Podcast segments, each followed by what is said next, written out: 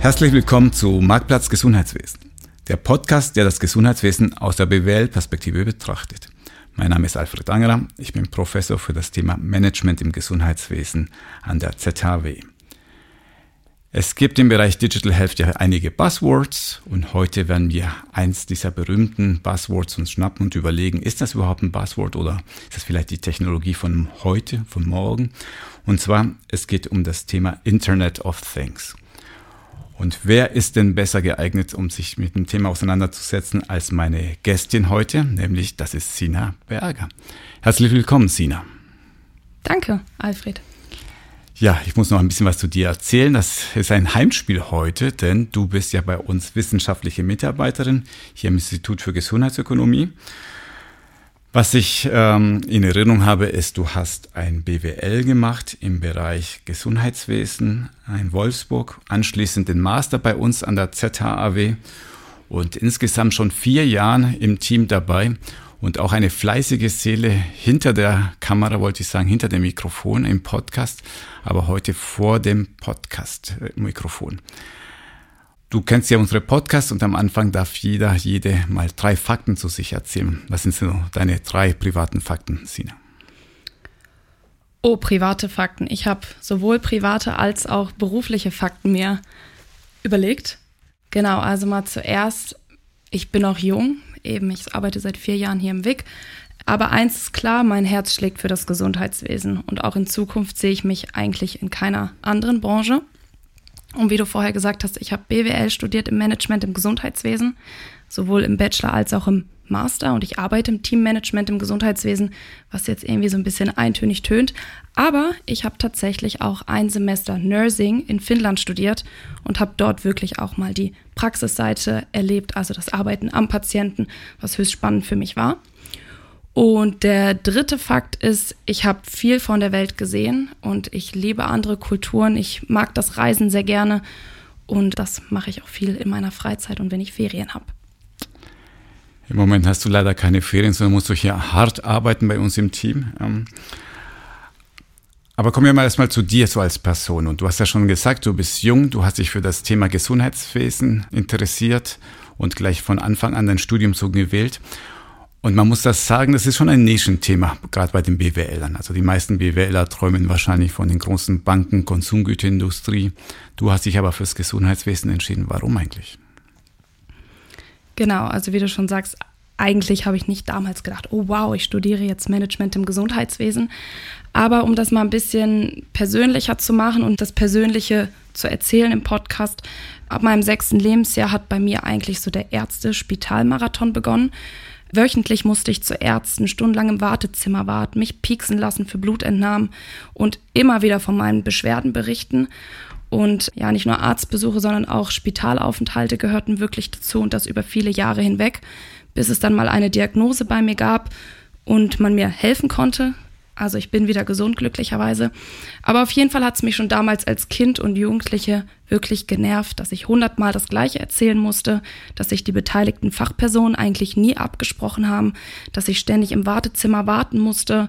Ähm, meine Mama, ich erinnere mich noch daran, hat immer Folge gefüllte Ordner. Also die Ordner waren extrem gefüllt. Die hat sie immer von einem Arzt zum anderen mitgeschleppt. Und naja, diese Vorgeschichte führte wohl irgendwo dazu, dass ich immer etwas mit Gesundheit machen wollte. Ich habe gedacht, ich will irgendwie Menschen helfen, dass es ihnen besser geht. Und klar, der erste Gedanke war irgendwie Ergotherapie, Physiotherapie zu studieren. Aber dort ist es wirklich ziemlich schwer aufgenommen zu werden. Und dann kam ich zum Management im Gesundheitswesen. Hey, auch da kann ich Patienten helfen. Zwar nicht wirklich, dass ich irgendwie sie behandeln darf. Aber ich kann ja die Prozesse verbessern, damit sie nicht warten müssen, so wie ich, oder tausendmal die gleiche Geschichte erzählen müssen. Das klang gerade so nach dem Motto, oh, Ergotherapeut zu werden, schwer reinzukommen, wie well, darf jeder Trottel rein. Aber ich weiß genau, wie du es gemeint hast. Du hast es hoffentlich nicht bereut, diese Schiene gewählt zu haben. Nein, absolut nicht. Und wir hatten ja im Vorgespräch schon so ein paar Witzchen gemacht nach dem Motto, dein reines Hochdeutsch hier aus dem Norden, ja, das wird hier besonders hervorstechen. Du bist jetzt aber im tiefen Süden in der Schweiz gelandet. Wie kommt man denn vom hohen Norden in die Schweiz? Mhm. Eigentlich hatte ich bis 2016 gar keinen Bezug zur Schweiz. Und ja, mir war nicht mal bewusst, dass ich kein Wort Schweizerdeutsch verstehen werde. Und im Auslandssemester, dann eben 2016 in Finnland, habe ich viele Schweizerinnen und Schweizer kennengelernt, habe mich mit ihnen befreundet. Und das war eigentlich so der erste Kontaktpunkt überhaupt zur Schweiz. Und dann hat mir jemand aus dieser Gruppe 2018 die Stelle hier am WIG bei dir im Team geschickt. Ich habe mich beworben, du hast mir die Zusage gegeben und hier bin ich. Und jetzt nach vier Jahren habe ich mir hier ein wunderbares Umfeld aufgebaut, sowohl privat als auch beruflich. Und ja, ich möchte das hier nicht mehr missen. Die Schweizer Freundschaftlichkeit möchte ich nicht mehr missen, die Berge und auch das Käsefondue natürlich nicht. Ich würde gerne stundenlang mit dir über Käsefondue reden, aber lass uns vielleicht mal ein bisschen auf die Themen fokussieren, die dich beschäftigen. Also nach vier Jahren am Weg, da hat man ja einige Projekte mitgemacht. Welche sind dir so in Erinnerung geblieben? Mhm. Also wenn ich so zurückdenke, ging es bei den meisten Projekten tatsächlich um Prozessoptimierung, Patientenzufriedenheit und Digitalisierung, wie auch in meiner Masterarbeit, aber wo wir gleich ein bisschen mehr drüber sprechen werden. Aber wir arbeiten ja hier immer mit top aktuellen Themen und ich erinnere mich noch gut daran, wie wir beide bereits einige Wochen vor Eröffnung der Corona-Impfzentren hier in der Schweiz schon das Impfzentrum, was noch nicht mehr eröffnet war, wirklich von innen gesehen haben. Und ja, als das dann in Betrieb war, endlich das Impfzentrum und die ersten Leute sich impfen lassen konnten, habe ich dort mit Studierenden die Prozesszeiten aufgenommen. Also es ging natürlich nicht darum, die Mitarbeitenden zu überwachen, wie schnell sie arbeiten, sondern wirklich zu schauen, wie funktioniert der Fluss, wo kann es verbessert werden, sollen die Personen vielleicht früher oder später zu einem Impftermin bestellt werden, braucht es mehr Impfstraßen. Das war eigentlich so das Ziel herauszufinden, wie kann man den Prozess verbessern. Und dort hat uns auch ein anderes Team von der ZAW geholfen, ähm, eine Simulation zu erstellen, wo wir das Impfzentrum simuliert haben, wo kleine Männchen durch die Gegend gelaufen sind. Und damit haben wir dann wirklich versucht, Aussagen zu treffen, wie man die Prozesse verbessern kann. Schön, dass wir hier die Liebe für Prozesse wecken konnten bei jungen Menschen. Ist nicht selbstverständlich, aber wenn man einmal gesehen hat, was man da alles machen kann mit Prozessbeobachtung, Begleitung, Simulation. Also ich schwärme auch viele Jahre danach immer noch davon. Du hast ja schon angesagt, du bist ja hier wegen deiner Masterarbeit. Da ging es indirekt auch um Prozesse, aber eigentlich um das Thema Digital Health. Der Titel klingt schon mal sehr verheißungsvoll. Optimierungspotenziale durch Internet of Things in der Patient Journey. Also gleich zwei Stichworte dort, Internet of Things, Patient Journey. Ich könnte mir vorstellen, wenn deine Mama dich gefragt hat, ey Sina, worüber schreibst du da überhaupt? Dass du das einfachen Worten erklären musstest, nämlich wie. Genau, ich habe es eigentlich so gemacht, wie du gerade eben, Internet of Things und Patient Journey. Also ich habe die Begriffe auseinandergenommen und beide einzeln erklärt. Und das Internet of Things oder auch Internet der Dinge ist eigentlich, wie auch dieser Begriff schon zeigt, es sind zwei Wörter. Also Internet, also die Netzwerktechnologie steckt dahinter und Dinge, sozusagen Objekte oder Geräte, die durch das Netzwerk miteinander verbunden sind. Also das heißt, man kann in Gebäuden sämtliche Geräte oder Materialien wie Betten mit Sensoren oder Etiketten oder Tags ausstatten und die sammeln dann Daten. Und danach sind diese Geräte quasi intelligent oder auch smart. Und um das jetzt kurz greifbarer zu machen, so habe ich das für meine Mama eben auch gemacht. Man könnte zum Beispiel Betten im Spital mit Sensoren ausstatten. Die kommunizieren dann über das Internet, tauschen die Daten aus und ich kann schnell sehen, wo freie Betten im Spital sind. Und es geht nicht primär um die Sensoren. Also nur weil ein Gerät einen Sensor oder ein Tag hat, ist es nicht gleich IoT, sondern es geht um das gesamte Ökosystem, was dadurch entsteht. Und es geht um das Sammeln von Daten und die Umwelt besser zu verstehen. Also kurz, das komplette Zusammenspiel von allen Geräten ist IoT. Und jetzt muss man dazu noch die Patient Journey nehmen. Ganz einfach erklärt, das ist eigentlich die Patientenreise oder der Patientenpfad. Das heißt, die Gesamtheit aller Kontaktpunkte, die Patientinnen und Patienten vor, während und nach ihrem Aufenthalt in einem Spital haben. Also beispielsweise Anmeldung an der Rezeption oder Warten im Wartebereich. Also in meiner Masterarbeit ging es wirklich darum, Optimierungen für Mitarbeiter und Patienten zu finden, also Verbesserungen in dieser Patient Journey oder in diesem Patientenpfad und das mittels IoT. Und das Ziel war wirklich dort, einen Gewinn neuer Erkenntnisse zu erhalten im Bereich IoT im Gesundheitswesen auf Prozessebene. Da sind wir wieder beim Thema Prozesse. Das ist so richtig. Wir haben also den Fokus hier auf die Patienten. Man hätte den Fokus auch auf die Mitarbeiter legen können. Du hast schon erklärt, Internet of Things, Sensoren, die miteinander sprechen. Wir werden später sehen, wenn wir konkrete Beispiele haben, Es gibt da ganz enge Definitionen, wann ist es wirklich Internet of Things und wann ist es einfach nur ein Sensor. Das soll aber heute hier nicht ähm, die wichtige Rolle spielen. Das ist genauso wie beim Thema Artificial Intelligence. Was ist wirklich künstliche Intelligenz und was ist nur ein schlauer Algorithmus? Darum geht es nicht, sondern wir werden uns tatsächlich mal mit der Patientenreise gleich noch mehr beschäftigen.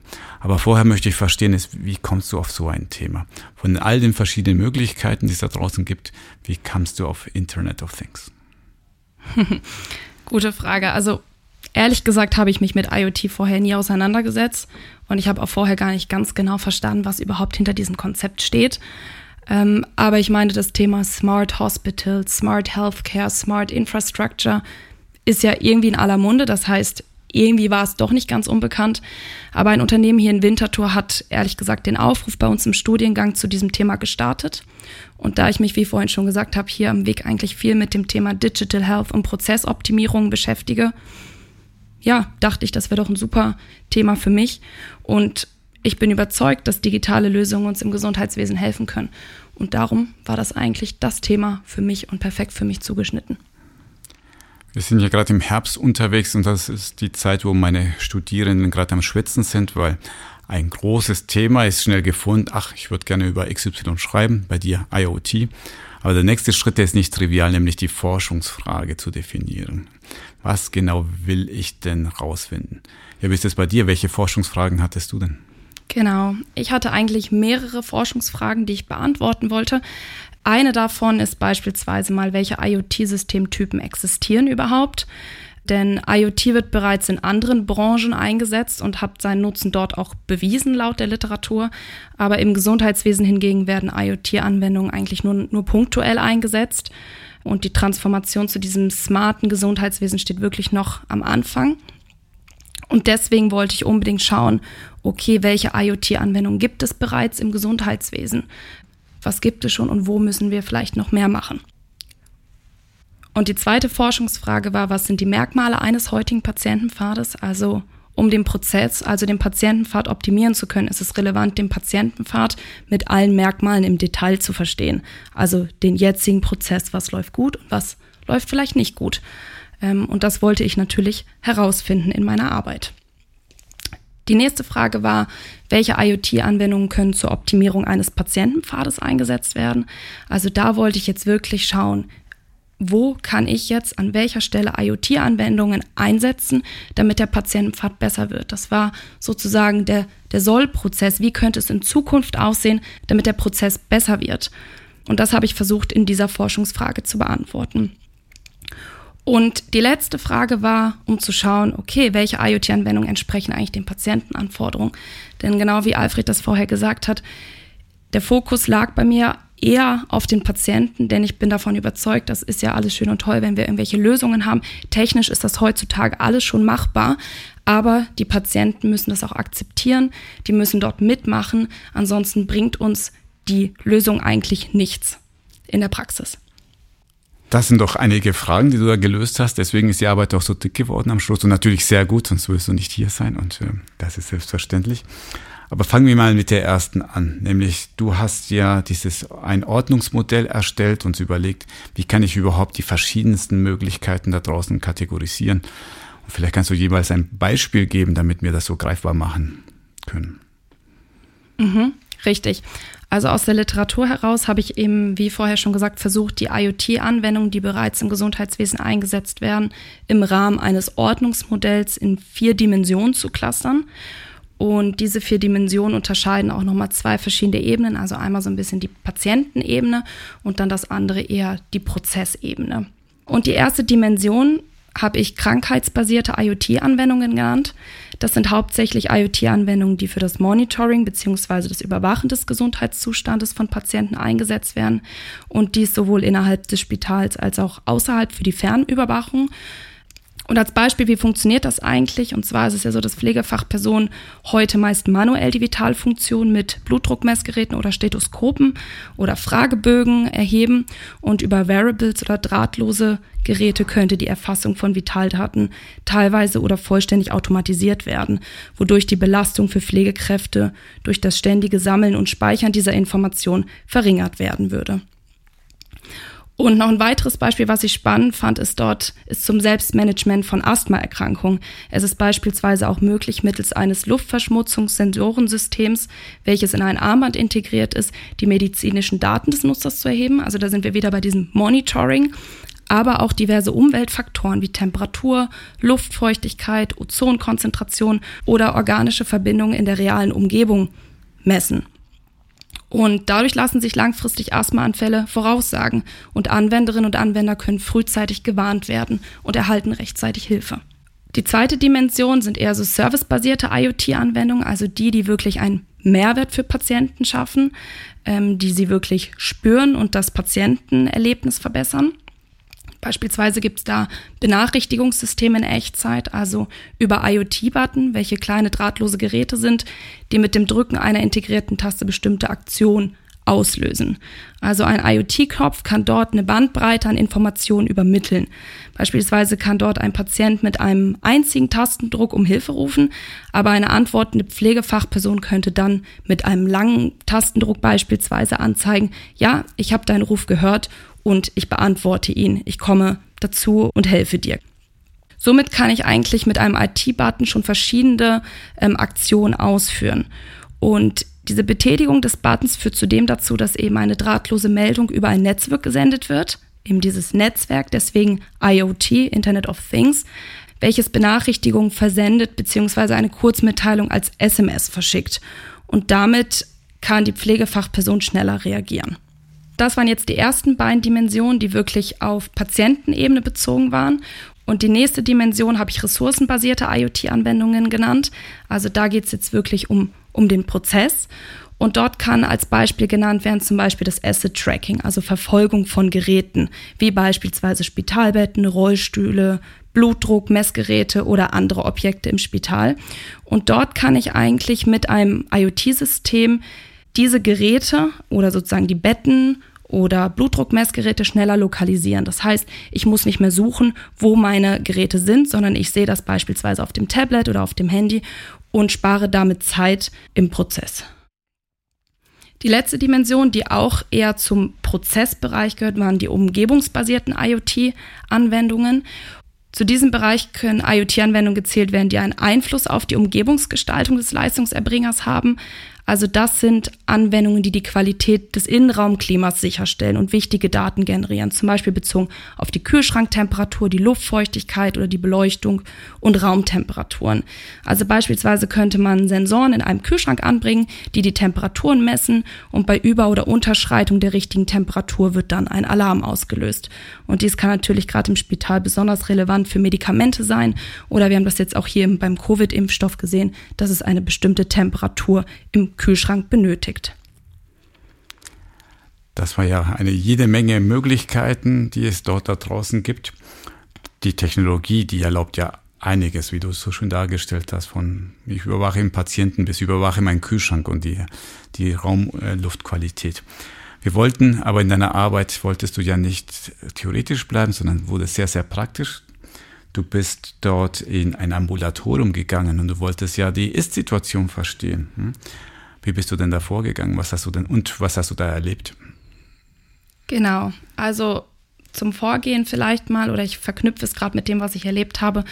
Eigentlich sind es vier Methoden, die mich zum Ziel geführt haben. Also zuerst bin ich wirklich einfach mal in die Radiologie gegangen und habe in einem Tag mal eine Beobachtung vorgenommen. Das heißt, ich bin dem Patienten hinterhergelaufen, ich habe mit den Mitarbeitenden gesprochen und habe einfach mit einem Klemmbrett und einem Stift mal den Prozess aufgezeichnet und alle wichtigen Eindrücke notiert. Was sagen die Patienten eigentlich, wenn du da hinterherläufst mit deinem Klemmbrettchen und deiner Uhr? Klar, erst haben sie mit großen Augen geschaut. Ja, äh, wieso steht da jetzt eine Person mit so einem großen Klemmbrett? Aber wenn man transparent ist und ihnen sagt, ja, hey, ich bin eine Masterstudentin, dürfte ich mit dabei sein, dürfte ich den Prozess anschauen, ich erhebe auch keine Daten von ihnen, dann sind die wirklich alle immer offen und machen auch mit. Okay, also Methode 1 mit Stift hinterherlaufen. Wie geht es dann weiter? Genau.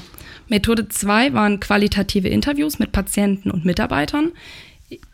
Eben, ich wollte den Ist-Prozess verstehen. Ich wollte genau verstehen, was läuft gut, was läuft schlecht, ähm, was gibt es zu verbessern. Das war natürlich ganz wichtig für mich, um dann anschließend mir zu überlegen, okay, welche IoT-Anwendung können wir einsetzen. das habe ich gemacht zuerst und danach habe ich noch IoT-Experten interviewt, die mir helfen sollten, den Sollprozess zu definieren. Also vorher haben mir die Patienten und die Mitarbeitenden geholfen zu verstehen, wie es jetzt läuft. Und danach kamen die IoT-Experten ins Spiel, die mir gesagt haben, okay, es gibt diese und diese IoT-Lösungen, die könnte man an der und der Stelle einsetzen. Dann fehlt nur noch die Methode Nummer vier. Nein, nicht ganz. Noch Methode Nummer drei und dann kommt vier. Die Methode Nummer drei war auch mit den IoT-Experten. Ich habe dann deren Lösungsmöglichkeiten etwas geclustert und sortiert und sie haben mir das anschließend noch nach Nutzen und Aufwand aus ihrer Perspektive bewertet. Das heißt, die IoT-Experten haben gesagt, okay, diese Lösung hat wahrscheinlich einen sehr hohen Nutzen für den Prozess, aber bringt einen hohen Umsetzungsaufwand mit sich. Und dann war es natürlich wichtig, dass ich jetzt nicht nur die die Expertenmeinung abhole, sondern ich wollte ja schauen, wie finden das eigentlich die Patienten. Und das war dann genau meine vierte und letzte Methode. Und zwar habe ich da eine schriftliche Befragung bei dem Patienten gemacht nach der Kano-Methode. Da gehe ich jetzt nicht im Detail drauf ein, aber es geht wirklich darum zu schauen, okay, welche Erwartungen und Wünschen haben die Patienten eigentlich? Was macht sie zufrieden und was macht sie vielleicht auch unzufrieden? Und das war das Ziel mit dieser Befragung. Jetzt sind wir natürlich neugierig, was tatsächlich rausgekommen ist. Und kehren wir mal zu deiner direkten Frage an die Patienten, nämlich, ey, was gefällt dir, was gefällt dir hier nicht in diesem Ambulatorium? Das war eine Radiologie, richtig? Genau. Und was sagen die Patientinnen? Ich muss sagen, die Patientinnen waren sehr positiv. Eigentlich haben sie alle gesagt, hey, der Prozess läuft gut. Sie waren überwiegend zufrieden. Sie haben gesagt, ja, ich habe eigentlich schnell einen Termin bekommen. Ich habe mich gut aufgehoben gefühlt, das Personal war sehr kompetent. Naja, so Kleinigkeiten wie, ja, ein gemütlicheres Licht wäre spannend oder vielleicht noch ein paar mehr Zeitschriften. Genau, also grundsätzlich waren die sehr happy. Und deswegen war ich natürlich auch froh, dass ich noch die Mitarbeiterperspektive hatte, da die wirklich den Prozess etwas mehr verstehen konnten. Und die haben dann doch auch hier und da ein paar Dinge genannt, die man optimieren sollte. Und das wirkt sich eigentlich schon auch auf die Patienten auf. Aber wenn ich die richtig verstehe, einfach so die Patienten befragen, was könnte man besser machen, das ergibt noch nicht so richtig knackige Lösungen. Da muss man noch tiefer bohren. Also ich glaube, wir als Konsumenten, wir wissen noch nicht ganz genau, was wir tatsächlich noch besser haben könnten. Wir merken natürlich, wenn etwas komplett schief läuft, wenn da die Wartezeit Stunden dauert. Aber so richtig konkret aus den offenen Fragen kommt noch nicht raus, was könnte man besser machen. Genau, und das war meine Erfahrung die ich dort gemacht habe. Und deswegen war ich froh, dass ich die Mitarbeitenden auch noch interviewt habe, weil die konnten mir konkret sagen, wo läuft's gut und was könnte besser laufen. Zum Beispiel? Zum Beispiel hinsichtlich Kommunikation, Planung der Untersuchungstermine und einem transparenten Prozess. Da gibt es Optimierungsbedarf. Also beim transparenten Prozess, was meinten Sie? Ja, wo befinden sich die Patienten eigentlich? Die laufen durch verschiedene Räume und das Fachpersonal wusste teilweise nicht, hm, wo ist jetzt eigentlich mein Patient? Da haben sie schon gesagt, dass das problematisch ist. Und es war eigentlich nicht überraschend. Ich meine, wir sind im Gesundheitswesen, das ist komplex. Aber sobald es an einer Stelle hakt, wirkt sich das negativ auf die nächsten Stellen aus und hat einen Einfluss auf den gesamten Prozess. Das heißt, da denke ich mir sofort, Moment mal, Mitarbeiter wissen nicht, wo die Patienten sind, zack, dann kriegt halt jeder Patient einen Sensor und gut ist. Genau, das ist richtig. Sensor draufkleben und los geht's. Ganz so einfach ist es nicht, aber das würde helfen für einen transparenten Prozess. Also man könnte zum Beispiel mit IoT den, den Live-Standort feststellen, das heißt, wo ist der Patient und auch die Durchlaufzeit der Behandlung messen und einsehen. Und dann könnte man sehen, wo ist der Patient, man könnte Verzögerungen im Prozess erkennen und die auch, ja, darauf auch rechtzeitig reagieren ähm, und vielleicht weiterhin wartende Patienten informieren und sagen, hey, es dauert noch ein bisschen, holen Sie sich doch gern noch einen Kaffee oder vertreten Sie sich die Beine nochmal. Aber genau, da könnte man IoT wunderbar an dieser Stelle einsetzen. Und da werden wahrscheinlich viele Zuhörer jetzt hier gerade zusammenzucken und sagen, Sensor an jeden Menschen ranbringen, das geht doch in der Praxis nicht. Aber ich weiß von einem Experiment am USZ, wo sie tatsächlich ähm, die Patienten aufgeklärt haben, gesagt haben, hey, was wir hier vorhaben, ist, wir wollen einfach mal wissen, wie sich die Patienten auch in unserem Spital bewegt. Äh, transparent auch gesagt, die, das nutzen wir nicht nur, um zu wissen, wo sie sind, aber auch wollen wir wissen, wie Krankheiten übertragen werden. Und werden sie so nett und ziehen sie dieses Bändchen an. Und ich weiß, dass die zu 98 bis 99 Prozent Ja gesagt haben. Also es ist nicht so, dass die Leute dort, das war Das war zwar vor Corona, aber ich glaube auch nach Corona und nach den großen Diskussionen, ich glaube, die Mehrheit der Leute, wenn man ihnen gut erklärt, dann machen sie auch bei sowas mit. Zu wissen, wo die Patienten sind, ein Vorteil von IoT-Lösungen, habe ich, äh, habe ich verstanden. Welche andere Vorteile könntest du dir da denken?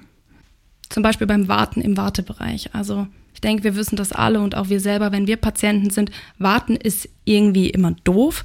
Und da spürt man auch, jetzt hatte ich eigentlich den Termin schon vor 30 Minuten und ich warte immer noch hier und die Person, die nach mir gekommen ist, ist eigentlich schon dran. Und das ist natürlich immer schwierig, wenn das nicht gut läuft.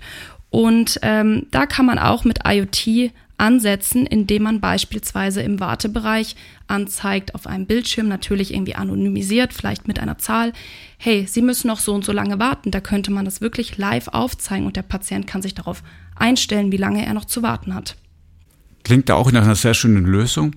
Und ich könnte mir vorstellen, deine Arbeit ist ja randvoll mit solchen Lösungen. Wenn ich jetzt der Betreiber von diesem Klinikum bin, von diesem Ambulatorium, könnte ich mir vorstellen, dass ich irgendwann überwältigt bin. Ich sehe da so viele Möglichkeiten, so viel schöne Lösungen, die mir die Technik anbietet, aber ich brauche eine Priorisierung. Was hast du in deiner Arbeit rausgefunden aus Anbieter, aus Leistungserbringersicht? Was ist so die, sag ich mal, die Must-Haves und die Nice-Haves, die ich einsetzen sollte? Ich habe es nicht Must-Haves genannt, sondern Quick-Wins in meiner Arbeit. Also das sind diejenigen Lösungen, die am interessantesten sind, weil sie einen geringen Umsetzungsaufwand haben und einen ganz hohen Nutzen aufweisen. Das ist natürlich super für den Leistungserbringer. Und in dieser Kategorie landeten beispielsweise Lösungen wie die Wartezeit anzeigen, selbstständiges Eintreten, also wie so eine Art Self-Check-in, wenn man in die Praxis kommt, ein virtuelles Erklärvideo, was wird eigentlich untersucht, was macht man hier und auch digitale Austrittsinformationen. Das heißt, dass der Austritt, natürlich muss der Patient physisch austreten, aber dies, die ganzen Informationen digital zugestellt werden. Das sind ja lauter Technologien, die mir als Patienten besser äh, erlauben zu verstehen, was da passiert, wann es passiert, mir Sicherheit geben. Genau, ja. Und weitere Punkte, die natürlich gut sind, also das waren jetzt eher so punktuelle Beispiele wie ein Erklärvideo. Aber dann gibt's noch die anderen IoT-Lösungen, die wir vorher schon mal leicht angesprochen haben. Das sind die auch mit sehr hohem Nutzen, aber leider auch mit einem hohen Umsetzungsaufwand. Das sind eben die für einen durchgehend transparenten Prozess und Lösungen, die Echtzeit und Erinnerungsmeldungen senden können, die, die den ganzen Patientenpfad betreffen. Und da ist es halt eben so, wenn man solche Lösungen einsetzt für den ganzen Patientenpfad, da kann ich wirklich Daten sammeln in Echtzeit. Ich kann darauf reagieren, wenn irgendwas passiert. Ich kann ähm, das System steuern. Und das wäre natürlich die Wunschvorstellung, dass man sämtliche Schnittstellen miteinander verbindet und dort die größten Potenziale ausschöpfen kann. Die Zukunft ist auch das richtige Stichwort für den letzten Teil von unserem kleinen Podcast hier, denn ich möchte mal die Zukunft ein bisschen beleuchten. Wir wissen ja von allen Technologien, die werden sich nur dann durchsetzen, wenn die Patienten, die Patienten das auch akzeptieren. Das Schöne bei deiner Arbeit war, du hast ja direkt Patienten befragt und hast direkt rausfinden wollen, hey, welche von den Technologien begeistern euch und welche von euch sind eher nice to have und welche sind vielleicht sogar welche, die ihr komplett ablehnt. Was kannst du uns da für Einsichten mitteilen? Also, was mich sehr überrascht hat, ist das Thema Online-Terminvereinbarung. Das wurde als Begeisterungsmerkmal eingestuft. Das heißt, Patienten würde das begeistern. Ich dachte, das wäre schon, das muss man haben, das ist schon Voraussetzung. Aber nein, die Patienten, die ich befragt habe, haben gesagt, nein, nein, Online-Terminvereinbarung, das würde doch zu Begeisterung führen. Und ein weiteres Begeisterungsmerkmal wäre das Anzeigen der Wartezeit. Das hat mich natürlich nicht überrascht, das haben wir eben schon besprochen. Das wäre doch wirklich toll, wenn man sehen würde, okay, ich muss noch zehn Minuten warten, dann kann ich mich darauf einstellen. Ein weiteres Merkmal oder eine weitere Lösung, die die Patienten begeistern würde, ist das Thema Wegfindung. Das kann man mit IoT unterstützen. Das heißt, beispielsweise auf einer App oder auf dem Handy oder auch per SMS könnte man dem Patienten zeigen, wo er ist und wo er hin muss. Das heißt, du musst jetzt ins Patientenzimmer X und dort hat er dann eine Wegbeschreibung drauf, wo er hingehen müsste. Und auch die Patienten in dieser Radiologie, es war eine große Radiologie, die fanden das super, obwohl ich sagen muss, im Vergleich zu einem Spital ist natürlich die Radiologie noch überschaubar.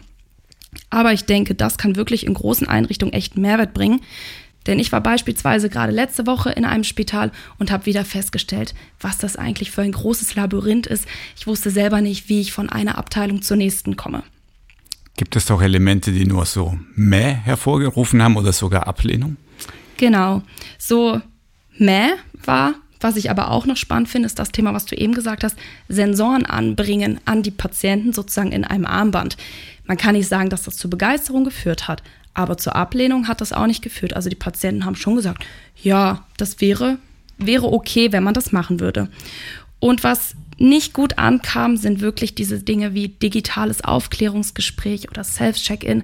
Also wirklich dort, wo die Patienten dann ganz alleine quasi, ich nenne es mal so, die digitalen Lösungen nutzen müssen, alleine den Weg durch den Patientenpfad gehen. Also ich denke, da sind wir immer noch soziale Wesen, wir Menschen, und wir wollen einfach den Kontakt mit den Fachpersonen haben und das ist deswegen auch wirklich auf ja eher negativ angestoßen ist bei den Patientinnen.